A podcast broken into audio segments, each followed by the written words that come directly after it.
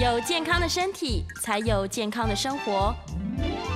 名医安扣专业医师线上听诊，让你与健康零距离。各位听众朋友，大家早安，欢迎来到 FM 九八点一九八新闻台。你现在所收听的节目是星期一到星期五早上十一点播出的名医安扣，我是主持人要李诗诗。今天的节目呢，一样在九八新闻台的 YouTube 频道直播中哦，欢迎大家可以来到线上，跟我们一起来探讨我们今天的议题。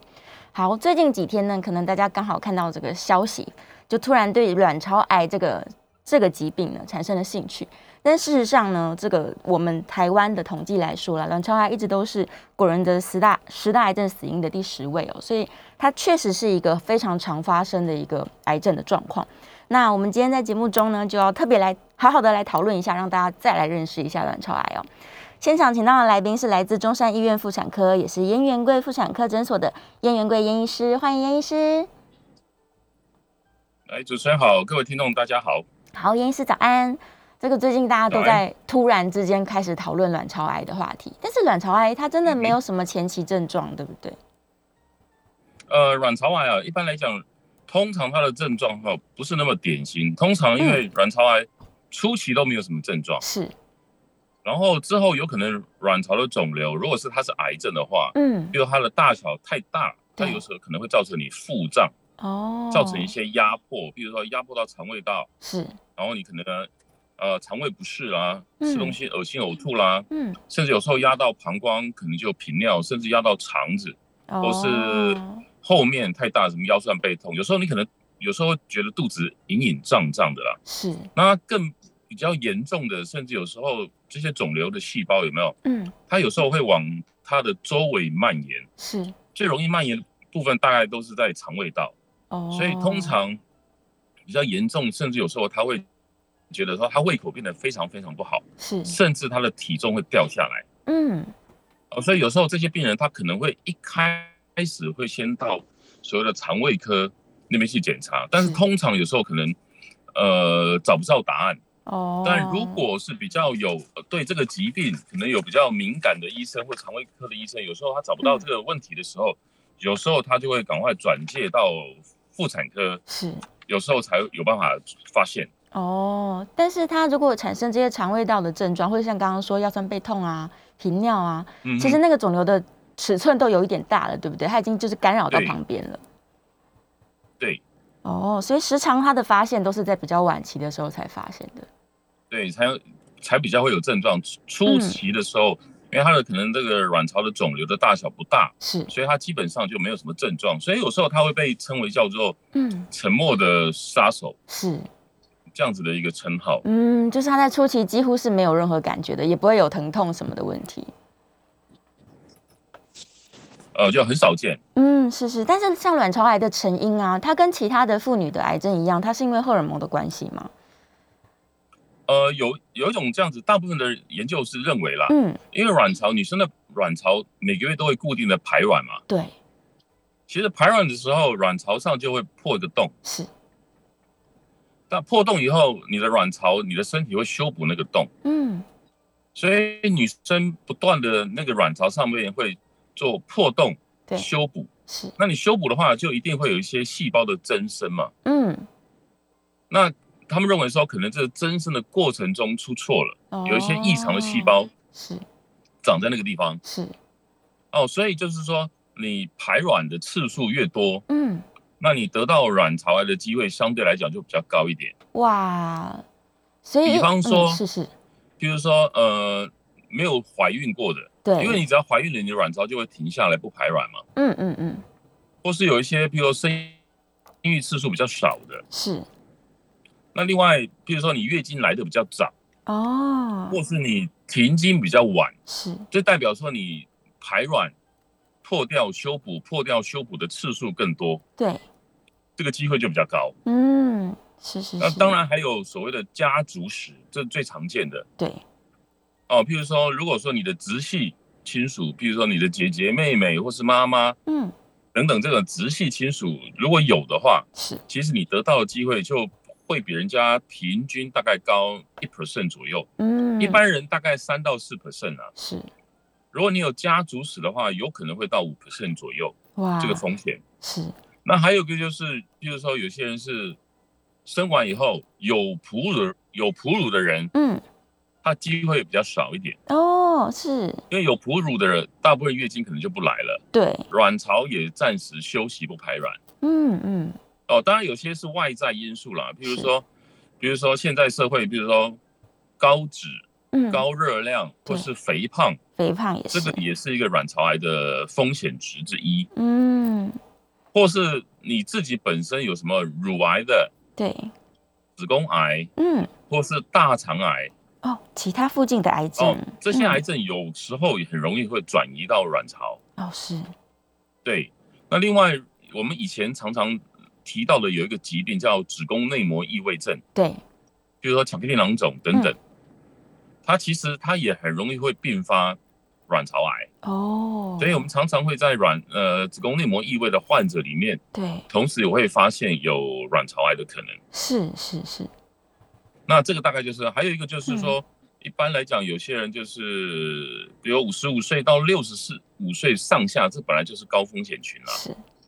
对。OK，所以这个是本身在一般来讲是比较常见的高风险的族群。嗯嗯，是这样听起来其实蛮多，其实是跟年龄啊，然后他的体质啊比较有相关性。那现在少婚未婚，这可能也提高了他其中一个风险了。对对，的确是这样子。但是假如说他早期都不容易被发现，因为没有症状嘛，那是不是我们只能透过例如像超音波检查来把它就是比较小的时候先找到呢？呃，的确，就是说越早期发现，可是发现哦，比如说像我们常见的叫子宫颈癌哦，对，它有一个叫子宫颈抹片，对，它其实很容易、很简单就可以去做所谓的筛检，是。可是卵巢癌没有办法，卵巢因为在腹腔里面，是。哦，不是一个很简单的工具，你就可以去接触到它，所以一般来讲，大部分先利用超音波，对，来做检查。看看卵巢有没有长东西，是。那同时，大部分会并合并一个叫卵巢的肿瘤指数，叫 CA 一二五。CA 一二五。对，这两个指数通常可以当做一个比较早期的一个筛检的一个方式。嗯，是是是。嗯。但是因为在卵巢是，请说。哦，对不起，因为卵巢本身每个月都会排卵嘛。对。所以它有时候也会有一些叫。功能性或生理性的囊肿，对，它有时候会来来去去，嗯，那但是有一些叫做疾病性的卵巢囊肿，是，哦，它不是那种生理性或功能性，对，代表这个疾病它有可能是良性的或是恶性的，嗯嗯嗯。那一般来讲，我们大部分可以先用超音波去判断，比如说如果它的卵巢的肿瘤，对，是长两边的，是，或是合并有腹水的，嗯，或是卵巢。囊肿的内部啊，对，可能有一些什么硬块哦，杂质，对，或是中隔，是，或是表面不规则等等，嗯，这个都可以让我们去判定说这个卵巢的囊肿，对，有没有可能是恶性的？哦，是，哦，甚至当然还有一些检查，比如说电脑断层啦，甚至有时候。会做一个什么超音波去量测，嗯，那个卵巢的血流阻力系数哦，血流，就这些诸多的一些工具来协助判断这个卵巢的囊肿是不是有恶性的风险。哦，OK，所以本来它卵巢每个月因为月经的关系，它就会有一些功能性的囊肿，但是尺寸上来说呢，那个尺寸大小是不一定的吗？哎，它有时候甚至有时候会长到五到六公分，哇，这么大！但是它里面的囊肿的内部哦是清澈的，对。对，有时候常常有时候过个两三个月，它可能就会消失不见。哦，是。对。OK，所以他也不一定说我超音波看到囊肿，我就一定要非常紧张，就是还是要看那个囊肿的形态，然后像刚医生说，里面有没有混住啊，有没有硬块等等的。对对对对，是的。是是是，所以有非常多的工具，但他。前提都是还要知道说，哎，我是不是应该要来做一个这个子宫以及卵巢的超音波检查？嗯哼，对。可是，一般在女生来说，这个常规检查会不会建议她说几岁之后开始？我可能就算没有任何症状，我也应该要每年去做一个这样的检查呢？哦，其实哦，一般来讲，因为她好发年纪是会比较晚啊。哦，是。哦，我们刚刚讲说，可能会落在五十五岁、六十四岁。对。但一般来讲，我们大部分会建议说，嗯，呃。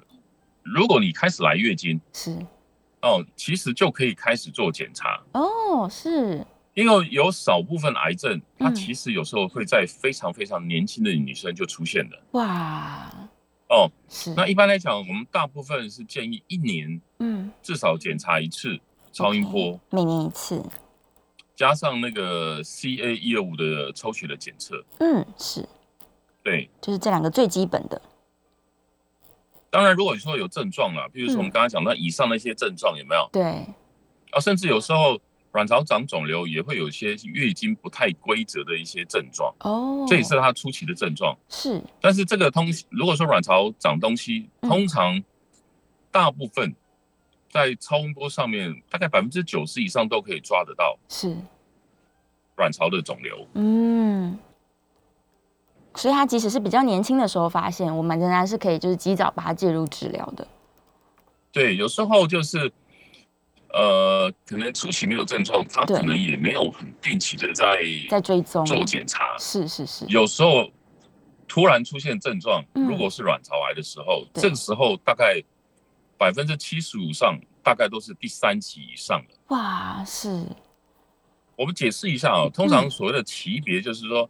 如果这个癌症的细胞只有在卵巢上面，嗯，我们叫第一期。是。如果它跑已经跑到卵巢的外面去了，对。比如说在骨盆腔，嗯，里头，这就叫二期了。二期转移了。哦，已经如果再更上面一点，已经跑到肚脐下面的叫腹腔。腹腔。那就已经三期了。嗯，是。如果跑到更远呢？哦。以上的话就叫四期，那就是大概三期到四期，大概就是属于比较末期了。嗯，是是是。嗯，哦，当然越末期，它的死亡率当然就越高。对，但是他们有症状的时候，可能都已经是三期、四期的时候才会感觉到不舒服嘛。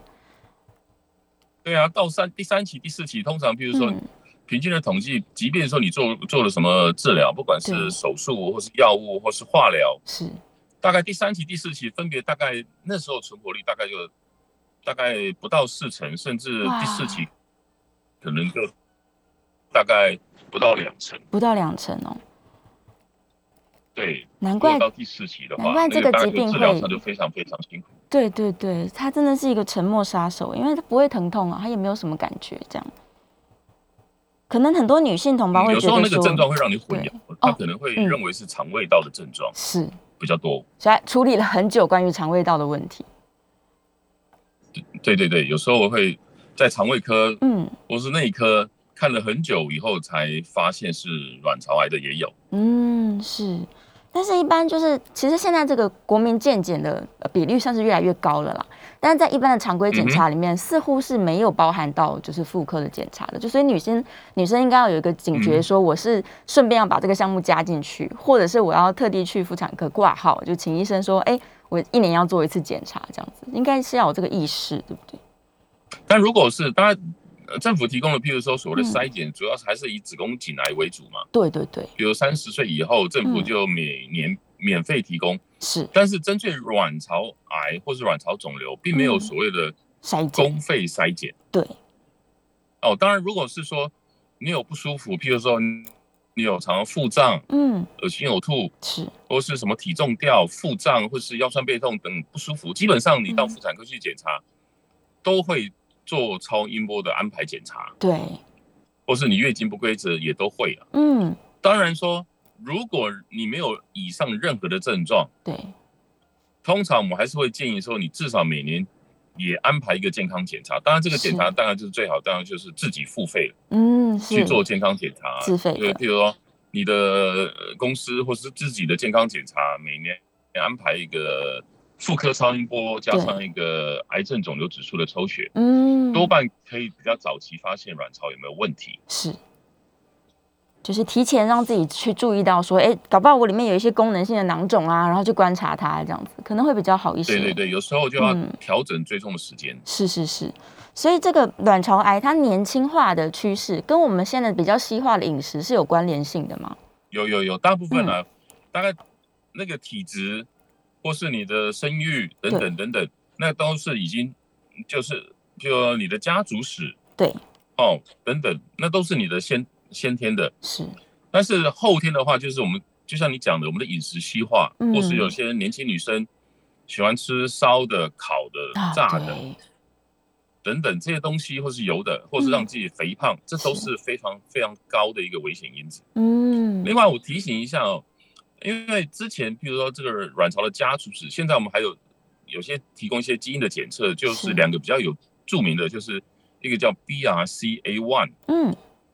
哦，以前有一个好莱坞的影星的安杰丽娜·裘丽，她也是一个很有名的一个一个个案啊。她就是检测这个基因，是发现自己是一个卵巢癌的高风险群嘛。嗯。哦，那时候他就做所谓的预防性的一个切除。哦。哦，曾经那时候新闻也非常大。是。那另外一个，呃，大概统计，如果说你有这个 BRCA1，嗯，哦，大概你有。可能有百分之四十五的机会可能会得到卵巢癌哦，非常高。如果是 BRCA one 如果有的话，大概有百分之二十五的机会可能会得到卵巢癌。是，所以的确现在有提供这样子的一个基因的筛检。嗯，是，你知道自己的风险值。对，所以他也可以去做基因检查，看看自己是不是比较相对别人来说更有高的风险。是的，是是是。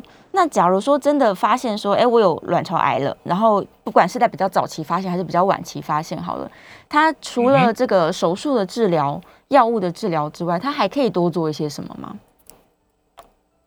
呃，我们这样这样讲好了，其实卵巢癌哦，我们的检查都只是怀疑而已啊，是。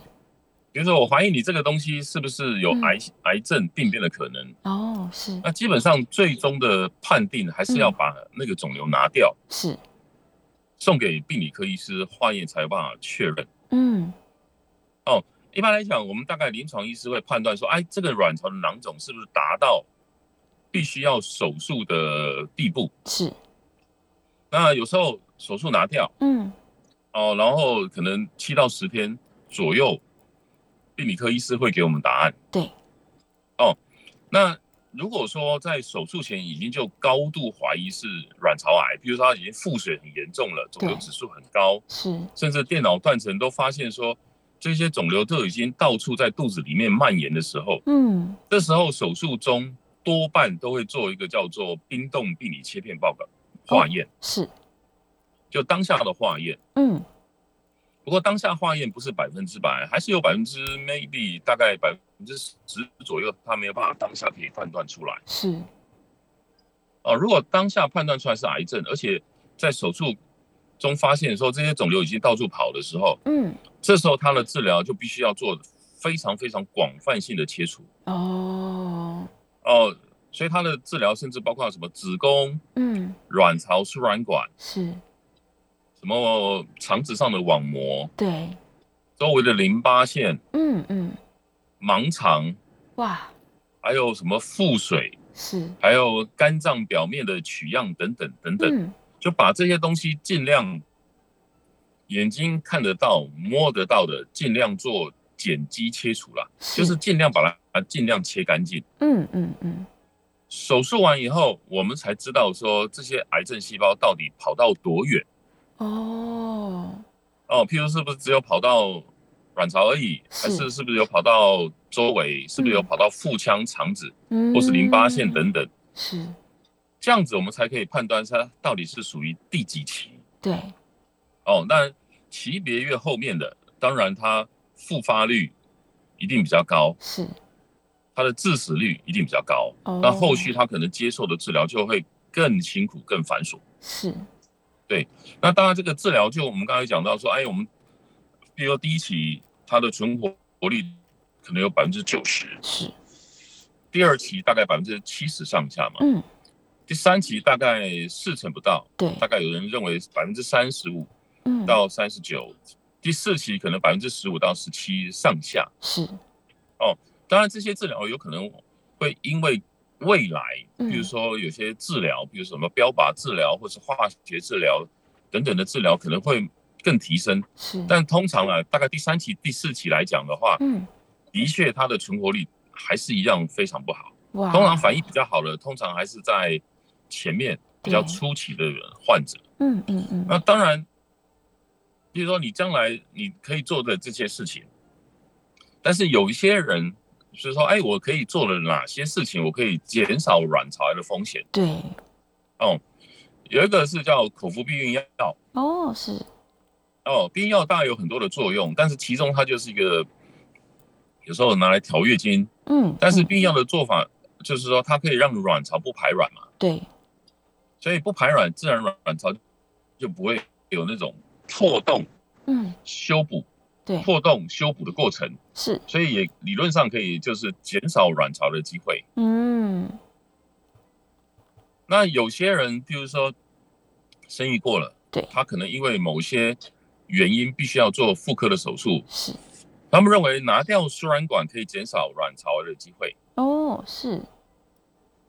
嗯，然后譬如说，如果你生完小孩有哺乳，那你可以减少卵巢的机会。哦，OK，哺乳也是非常好。然后当然最好是要有一些比较天然健康的食物，尽量少吃人工添加，对，或是油炸、嗯、煎烤。这些东西是就要过比较健康的饮食跟生活形态，嗯，这样相对来讲比较能够减少你的卵巢癌的机会。是，所以健康生活这个是对所有癌症它都会有这个比较好的帮助的。对对对，是是是。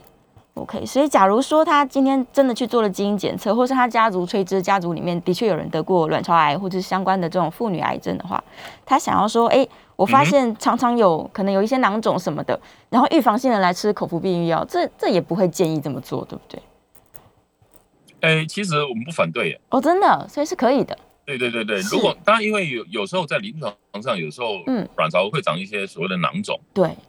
我们通常一开始，如果病人病人目前没有怀孕的打算，是，通常我们会先尝试避孕药两到三个月，哦，让卵巢休息，暂时不排卵。对。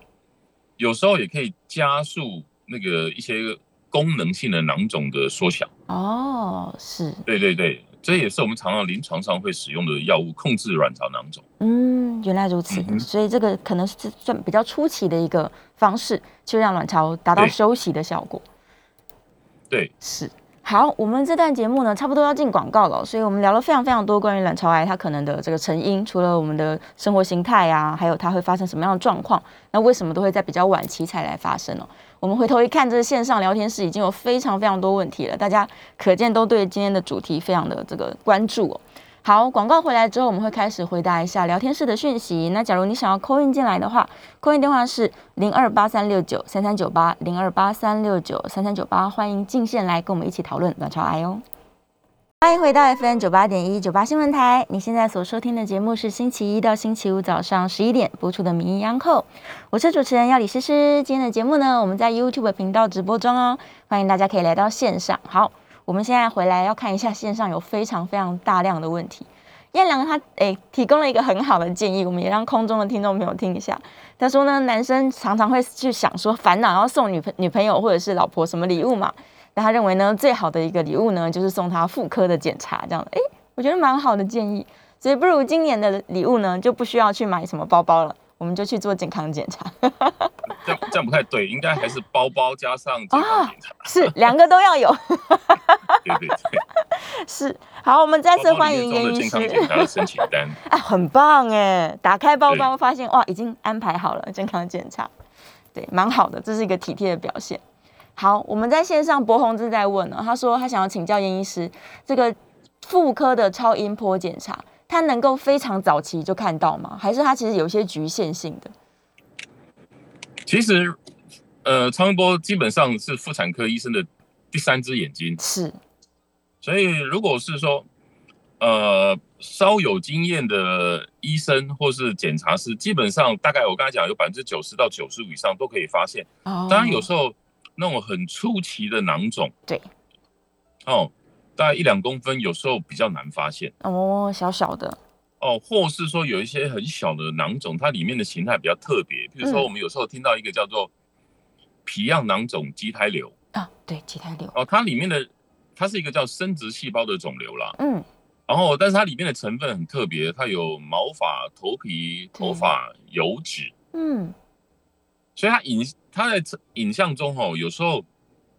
好像跟附近的肠子里面的内容物有点像。哦。那因为卵巢在旁边都是肠子嘛，对，所以有时候很初期，像这种瘤就比较难发早期发现。嗯，是。哦，如果说里面都是积的是大量的液体，对，哦，因为液体在超音波里面是一个黑色的影像，黑色的均值的黑色影像，嗯，所以这样子的影像跟旁边的肠子，对，它有明显的区隔，所以大部分都可以，即便是小的，譬如两公分，嗯，都可以。初期都可以发现的哦，是。但刚刚有提到说五公分以上才会考虑说要把它取出来检查。但如果比较小颗的，五六公分以上，譬如说有些囊肿，如果说里面是清澈的，对，干净的，即便甚至有时候长到六公分上下，有时候我们一开始先采取的对策，通常都是先走，比如避孕药啦、药物啦去观察。是。哦，如果观察个两三个月，或是药物没有效果，甚至它越来越大，对。那手术就变得有必要性了。嗯，OK。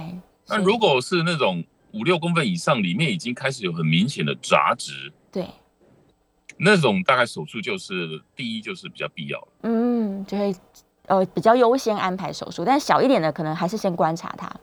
对，嗯，是是是。但这种功能性的囊肿，或者是它可能有恶性的机会，它是会突然出现吗？还是它是慢慢慢慢长大的？哦，功能性囊肿有时候一个月它就出现，比如说你这个月开始滤泡排卵嘛，对，排卵以后卵巢就会产生所谓的黄体囊肿。哦，是黄体。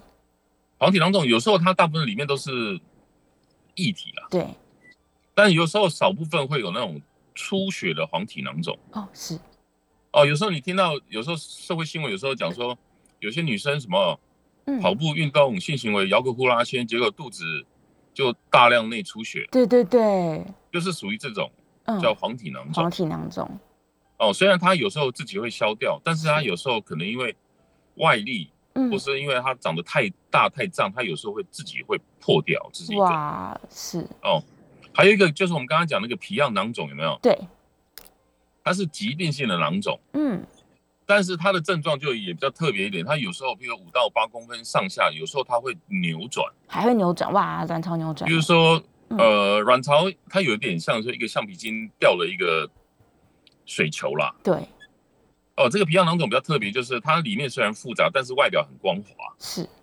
所以它有时候会扭转，会造成那种急性的疼痛。嗯嗯。如果没有早处理的话，有时候那个卵巢啊可能会坏死掉。是。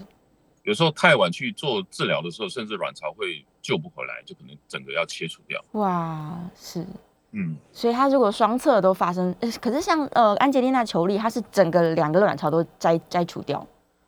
对啊，她就等于是做一个完全预防性的切除。嗯，是是是，哇，所以女生其实这个卵巢它常常是会有各式各样的囊肿产生的，有的是良性，有的是可能有一些变化。对，所以他就必须要一直去追踪观察，才能知道说他这颗到底是什么东西。这样，对对对，是的，嗯，是是是，所以可能也许还没有做过检查的人，可能最近突然有意识到说啊，我要来做一下这个超音波，然后突然看到里面有一两颗东西，其实也不用一开始就太紧张吧。呃，还有一个就是说去做检查的时间点也蛮重要的，时间点是，一般我们会建议女生做妇科的超音波，嗯。尽量在月经刚结束的时候是哦，不要到快排卵期或排卵期以后。对，因为快排卵的期的时候，你的卵卵巢就会有一个滤泡。对，但是有时候会长到两公分哦，有点大。然后医生有时候会跟你讲说，哦，这个两公分快要接近两公分，它是一个滤泡会排卵的。可是有时候。难免有时候他会病人听到就会紧张哦，对，会觉得说哦，我长了一个两公分东西，但是这些大部分叫生理性的，它有时候就会不见。嗯嗯嗯嗯。那你排卵期以后呢？其实大部分都会产生所谓的黄体囊肿。对。哦，所以这个时候就排卵期附近，嗯，或是排卵期以后，是，哦，到下次月经前，都有可能会是产生所谓的功能性囊肿的时间。哦。所以月经后有时候这个囊肿它就会消掉，所以在月经后检查，刚结束检查是比较合适的时间，是最好的。对，所以他如果是刚好像刚刚医生说，在这个黄体囊肿期间去看，可能看到一些比较大颗的东西，他就会比较紧张。对对对对。OK OK，好，所以大家记得哦，大概月经可能五到十天左右，对不对？月经结束的时间，对对，通常大概第五到十天是一个不错的时间。是是是，所以如果可以的话，尽量是把超音波检查安排在这个时间，可能子宫也比较这个状态容易观察，然后卵巢的状况呢也比较不容易让你担心这样。对，还有一个就比如说什么子宫内膜比较干净哦，相对来讲去检查什么子宫内膜的准确度也会比较高，也会比较好的是。好，所以大家如果真的今天开始要去做检查的话，记得哦，月经刚结束的时候，赶快去安排一下超音波检查，可能就是可最可以清楚的看到我们的状况。这样，好，我再来看一下我们聊天室里面的问题哦。嗯，好，燕良他在说，呃，卵巢是月经期间，所以会就是他是一个主管了，他掌管我们女生的这个整个月经。那会不会因为说，呃，卵巢出了状况，所以它的荷尔蒙就乱掉了，然后月经就越来越不周不规则了？就是月经不规则可以作为一个早期的这个征兆吗？呃，有，我们刚才有提到，就是说，它初期的症状也有是月经不不规则，是。但月经不规则有很多很多的原因啦。嗯嗯。哦，譬如说你月经是，当然是卵巢不是指挥子宫来月经嘛？对。但是卵巢还受到什么脑下垂体、嗯，下视丘的指挥是哦，还有甚至什么甲状腺、泌乳激素等等荷尔蒙的影响，对，它是一个上中下游的关系。嗯，那当然，如果说你卵巢长东西啦，它的功能一定部分一定会受到一些影响跟破坏，对，因此也很容易会造成月经不规则。嗯。对，是，但也不是说每一个都会月经不规则，所以它它是其中一个可能的可能的变化。对对对对对，是是是，所以女性可能还是要去记录一下自己的月经周期啊。假如说发现哎最近真的都非常乱，那可能也是要提高警觉一点点。嗯哼，好，再来哦，艳红刚好问到一个关于 CA 一二五，他说这个 CA 一二五它的特异性有那么高吗？就假如说我今天抽血，对啊，它好像很多这个影响因子，对不对？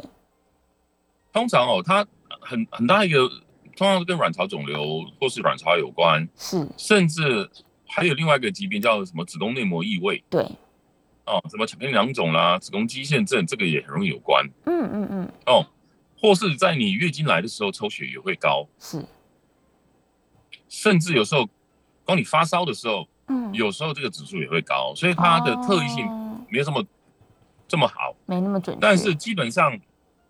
它还是目前，嗯，好像美国 FDA 有特别公告说它是可以当做一个卵巢癌的筛检的一个指标，是最重要的一个指标。嗯，那一般统计是说，如果在比较早期的癌症里头，对，大概有百分之五十这个 CAU 的指数会变高。是，如果是比较晚期的，譬如说第三期、第四期的哈，大概有百分之八十的患者他会变高。是，所以。因为一个癌症的判断了，不是只有靠这个指数了。这个指数当然是一个很重要的一个指标，一个参考值。结合超音波，两者加在一起，大概可以找到百分之九十左右的卵巢癌。嗯，是是是。嗯，所以两个是要互相搭配的。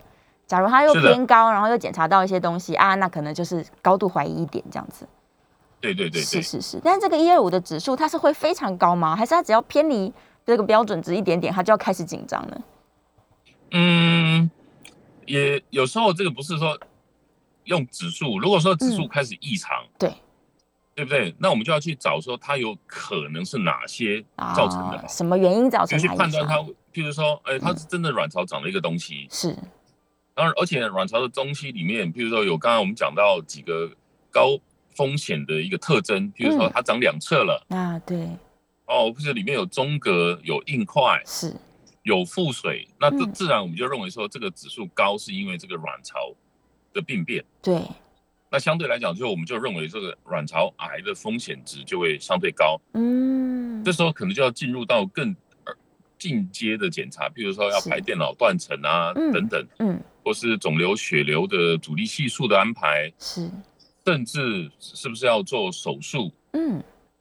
剖腹探查，譬如说送冰冻化验等等的一个癌症的治疗的途径了。嗯，是。那在关于这个取样的部分啊，我们快要进广告了，可能来不及问，我们下个阶段再来讨论这个问题好了。就是有些人可能会担心说啊，我是不是内视镜进去把它拿一些出来看看就好了？还是像刚刚医生说，也许我认为这需要比较大范围的取样呢？就是关于这些详情，没关系，我们等一下广告之后再来讨论看看。好，我线上刚好有一个关于这个甲种胎儿蛋蛋白 AFP 哦，他是说这个是不是也可以拿来就是辅助 CA 一二五的判断呢？没有，它主要是还是嗯。生殖细胞肿瘤。是，比如说你什么畸胎瘤皮样囊肿，它有时候比较会抽这个肿瘤指数。哦，是，但是它当然比较不是常规的。当然，如果我刚才讲说，所以超音波加上 CA 五，这是你平常一般的筛检的检查嘛？对。那如果发现说极有可能会有恶性病变的风险值的时候，嗯。那进阶的检查，譬如说我们刚刚讲什么电脑断层、核磁共振、是血管阻力系数等等，这时候就可能还要涵盖更多嗯的癌症肿瘤指数指数的判断，这样子。对对对，那其中大概就会包含到这一蛋白也是在其中之一。嗯，是是。好，我们稍微休息一下，我们进一段广告，广告之后回来继续来聊关于卵巢癌的这些相关知识哦。欢迎回到 FM 九八点一九八新闻台。你现在所收听的节目是星期一到星期五早上十一点播出的《名医扣》，我是主持人要李诗诗。今天我们在节目中正在讨论的哦，就是关于这个女性的沉默杀手——卵巢癌相关的问题。我们再次欢迎今天的来宾是中山医院妇产科，也是燕元贵妇产科诊所的燕元贵燕医师。欢迎燕医师。你好，大家好。好，我们回来喽，继续来聊关于这个卵巢癌哦。刚刚已经聊了非常非常多，就是它可能的族群有哪一些，然后几乎是没有什么症状的，所以等到已经发现症状的时候，可能都是比较三期、四期，比较晚期，治疗上就稍微复杂一点。那我想，可能也许今天医生开始判断说啊，我们要去把这个囊肿拿出来了，然后我们要去做一些进阶的检查了，那可能大家就会害怕说，我是不是要做开腹的手术啊？就是手术的部分，想请问一下严医师。一般来讲，哈，就是说手术前的一些检查，比如说包括电脑断层、肿瘤指数，对，甚至必要时候什么电呃核磁共振、扫描等等，所以诸多的检查，嗯，综合判定是说你这个囊肿安全与否，嗯，哦，那即便是说卵巢的囊肿，我们认为说，哎，譬如说六公分以上，对，甚至到十公分，当然十公分以上相对来讲恶性机会当然就更高了，是。那因为现在的手术，大家都希望说我伤口越小越好，对，越小越好。嗯，有一些微创甚至无创的方式哦，是。但是无创甚至有时候肚皮看不到伤口，比如说我们的伤口会从阴道进去了，哦，当然这是手术方式跟技巧，这是内视镜。是。但一般卵巢的囊肿手术哈，比如说有生育考虑的，我们大概就是把囊肿拿掉就好。对。要保留它正常部分的卵巢，嗯，那有点像剥橘子一样，是，然后就，但是皮要那个橘子皮啊，事实上是卵巢正常部分，它被撑得很薄薄，哦，被撑起来，包在那个肿瘤的外面，是，所以我们手术真的很像剥橘子，嗯，或是剥剥葡萄，是，但是我们要把里面的东西拿掉，对。哦，但是再怎么样哈，不管说你是内视镜、腹腔镜，是，或是传统手术，嗯，你在剥的过程中都没有办法保证不破掉。哇，我们当然也是希望说尽量把那个囊肿很完整的剥离开来，是。然后这个囊肿会置入到一个叫标本袋里面，嗯，哦，袋子里头，然后那个小袋子的袋口呢，会从腹腔镜的洞。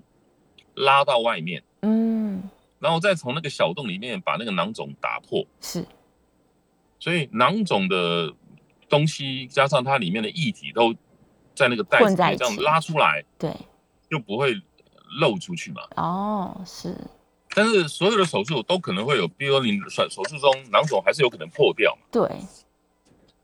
哦，如果它万一它是恶性的，那当然这就有可能。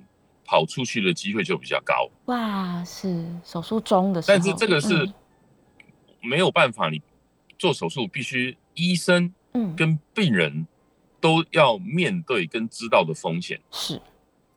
哦，当然，如果说你讲破掉的机会，如果说我们单独一颗十公分好了，嗯。的囊肿是。腹腔镜剥，嗯。跟传统手术剥那事实上，如果说以精细度来讲，事实上还是你直接接触那是最精细的哦。所以还是开腹它是最精细的。嗯，当然你肚子就要开的非常非常大嘛。对，对啊，那你就是变成你恢复时间等等的成本就会比较高。哦哦，所以这个囊肿的切除，基本上如果说是比较良性的，嗯，大部分以我们自己对腹腔镜来讲，可能就是。内视镜手术比较，呃，经验稍微多一点的话，我们大部分还是认为良性的肿瘤，我们多半都是用腹腔镜或内视镜来来处理掉。是，如果是那种很明显是癌症的，或是很高风险的癌症的病人，是，基本上我们还是会建议他是剖腹，尤其比如说他已经很明显说腹水都有了，对，哦，什么电脑断层核磁共振发现这个肿瘤到处，嗯，骨盆腔到处都是，这种腹腔镜就没有。没有用哦，是是帮助比较小。甚至以前初期时候，如果是说有一些病人手术前认为是良性的，对，但是开刀进去结果是恶性的，嗯，那如果他用内视镜开，甚至有时候这些癌细胞有时候会长在那个腹腔镜的洞上面。哦，当然有好有坏啦，就是说一旦病人跟医生去讨论。以那个医生觉得他最擅长的术式来做治疗才会比较好。嗯，是。哦，当然有些想说，有些有些病人就会拿着自己的手上的很多的资料或是影像、抽血报告，就不断的去各个医院去咨询询问。但是有时候咨询下来，他会觉得说，哎，为什么你说要开刀？为开肚子？对，开一个大洞。那有时候有些医生要开一个腹腔镜。嗯。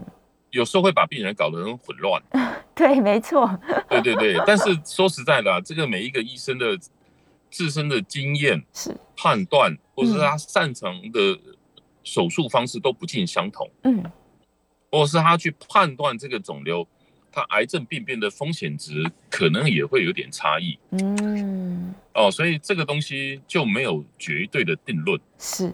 说你一定要腹腔镜或是用。开传统手术，但如果说一旦认为是比较高风险的，嗯，基本上传统手术是比较好的做法，是因为它精密度更高，它可以去看得清楚。嗯，但内视镜看得清楚，主要是我们怕那个肿瘤哦，已经到处跑了。哦，你跑到卵卵巢输卵管，跑到肠子，是。哦，跑到肝脏，这时候有时候这腹腔镜就没有没有办法可以处理了。哦，如果是非常非常初期的癌症，是有可能。是是。哦，比方说这个癌症只是在这个卵巢里头，对，在一侧的卵巢，那你就单独把那个单侧的卵巢用内视镜拿掉，就是一个非常非常简单的事情。嗯，它就是可以用内视镜来处理的。对对对，是是是，所以也是要看它的复杂程度，这这是要跟医生充分讨论啊，把那个好处跟坏处可能都了解清楚之后，对对对对，是的，他会比较好决定。但现在就是像就像叶医师说的，很多人会很紧张，然后到处去问不一样的医生，那答案太多了，他也不知道哪一个是标准答案，这样，对啊，就是基本上治疗的原则都一样了，就是说你要怎么做，比如说。要做手术，把囊肿或卵巢拿掉，然后送给病理科化验。嗯，然后化验如果是癌症，那你就必须要做所谓的卵巢癌的分期手术。嗯，那分期手术的范围其实都一样，是，只是你要怎么样操作，你要用腹腔镜操作，嗯，还是要开肚子操作，嗯，这个就因每个医生自身的经验跟判定是。有所不同。嗯。就各自不一样，但是我们呃，除了用手术的方式把可见的这些肿瘤的部分我们把它拿掉之外，它的就是化疗这些配合都还是一定需要的吧？它对，如果说这个肿瘤哦已经跑出去了，对，哦，如果说你只是单独在卵巢上面，是，那有时候你还要看啊，比如说那个癌症拿掉以后，病理科化验说这个癌细胞它的恶性度高不高？对，哦，有大恶、中恶、小恶的概念嘛？嗯，啊，还有它跑出去的。范围远不远？是，都都决定说他未来的存活率跟他的癌症治疗的时间长短。嗯，是是，所以远端的我们能处理的话，可能手术先处理。那其他跑出去的，或者是我们要预防性的，它可能就要靠比较长期的这个治疗安排来来来执行了。对对对，有些东西真的是手术切不掉。嗯，真的。而且比如说你在肠子表面的吃到肠子的，有时候真的没办法切掉。是。所以还要靠术术后的化学治疗。是是是，他也不可能说把这肠子整段都剪掉，这样这手术有啊。有时候甚至我们有时候治疗，如果他吃到膀胱壁里面，你甚至要把膀胱壁剜除掉一部分，然后把膀胱要修补嘛。是。肠子也是一样啊，如果肠子那一段有时候甚至会堵塞，对，你就要把那一段肠子给截掉，要重新再接，再把它接起来。有时候。对，有时候这个手术不单是只有妇科医生，嗯，甚至还有什么大肠直肠科、外科医生，是甚至泌尿科医生都可能要通力合作才有可能。所以他要就是很多一科的医生来，因为他处理的器官太多了。对对对对对，嗯，是是是是是，所以难怪这个大家前前前前几天听到这个消息的时候，就说，哎，怎么会这么复杂？他为什么需要这么多科别的医生一起来处理？原因就是因为他已经扩散出去了。对对是的，是。好，最后几分钟我看一下哦，这个燕良有在问问题哦，他想要问就是腹部超音波跟阴道超音波他们的就是检查的范围是不是不太一样啊？呃，腹部我讲妇科的腹部超音波哈，是。那当然阴道超音波当然是比较精准啦，对，因为但是前提就是要有性行为，是是。哦，那个检查的超音波的检查要伸到阴道里头，对，这时候它的探头比较接近。嗯，子宫卵巢是哦，比较不会受到肠子的干扰，当然清晰度会比较好。是，那如果没有性行为的，那必须要做腹部的超音波。对，那你就必须要喝水胀膀胱。哦，是，把那个肠子整个推推推开来。对，这样子比较有机会看得到。嗯，那有时候会受限了，比如说万一这个病人是很胖的，那大概解析度就可能受影响。哦。啊，如果是说类似这种病人的话，嗯，甚至有时候我们也会可以从另外一个途径，从肛门做哦，肛门也可以的，就是要更靠近。肛门做检查，它的解析度基本上跟阴道超音波是差不多的，是一样的。嗯，OK。所以假如有性行为的话，我们优先选择的是做阴道超音波。那没有的话，就是从腹部，只是稍微这个复杂一点点了。要胀膀胱。对，就是要胀膀胱，才能够看得更加清楚。好，所以这个妇女朋友可能对超音波的选择现在有一个有个概念了。好，今天在节目中非常开心哦，我们聊了非常多关于卵巢癌的，希望可以提高大家的这个意识，因为它在初期几乎没有任何症状，所以我们还是得要就是透过固定的检查，可能每年安排自己一次检查，这个是最好的一个方式哦。那当然，生活的改变啊、饮食啊、运动啊等等的，能够做的大家尽量做。然后有生育的朋友，大家鼓励生育哦，多生几胎，可能可以预防这些癌症的发生。好，还要哺乳。好，对，还要哺乳，哺乳更好。对，多生几胎，然后每一胎都要哺乳，这样是最棒的，对我们女性的健康。好，今天非常谢谢严医师，我们再次谢谢严医师，下个月见喽，拜拜。谢谢，拜拜，拜拜。